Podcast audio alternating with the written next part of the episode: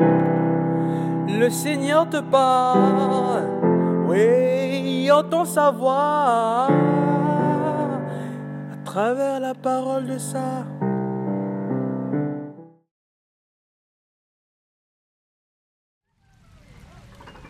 Bien-aimés dans le Christ, devant des situations critiques ou de grande ampleur, sommes-nous pragmatiques, minimalistes ou confiants Le récit de la multiplication des pains dans l'évangile de ce jour nous présente deux attitudes face à une situation critique ou de grande ampleur.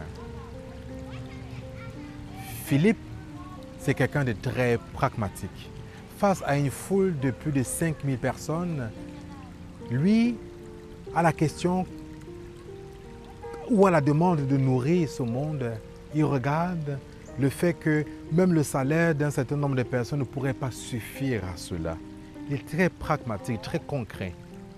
D'un autre côté, André, lui, regarde le fait qu'il y a un jeune homme qui possède seulement cinq pains et deux poissons. Mais c'est quoi? C'est très insignifiant devant le grand nombre de personnes. Si on transposait cela à nos vies, aux problèmes, aux difficultés qu'on rencontre, là on peut alors se rendre compte que la manière d'agir du Christ peut nous interpeller par rapport à notre vie personnelle. Le Christ, il ne part pas de rien pour nourrir cette foule. Il invite donc à prendre conscience que malgré qu'on ait seulement cinq pains et deux poissons, on peut s'en servir pour nourrir une foule immense. Et ne pas juste regarder ce qu'on n'a pas, mais regarder ce qu'on a déjà.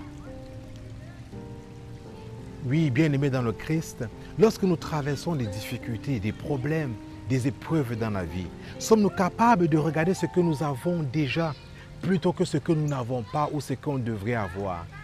C'est la même chose pour la vie de nos communautés chrétiennes. Contentons-nous de regarder ce qu'on n'a pas, ce qu'on devrait avoir ou ce qu'on a déjà et sur lesquels on peut s'appuyer pour que le Christ puisse opérer un miracle, une multiplication. Rien n'est impossible à Dieu. Amen.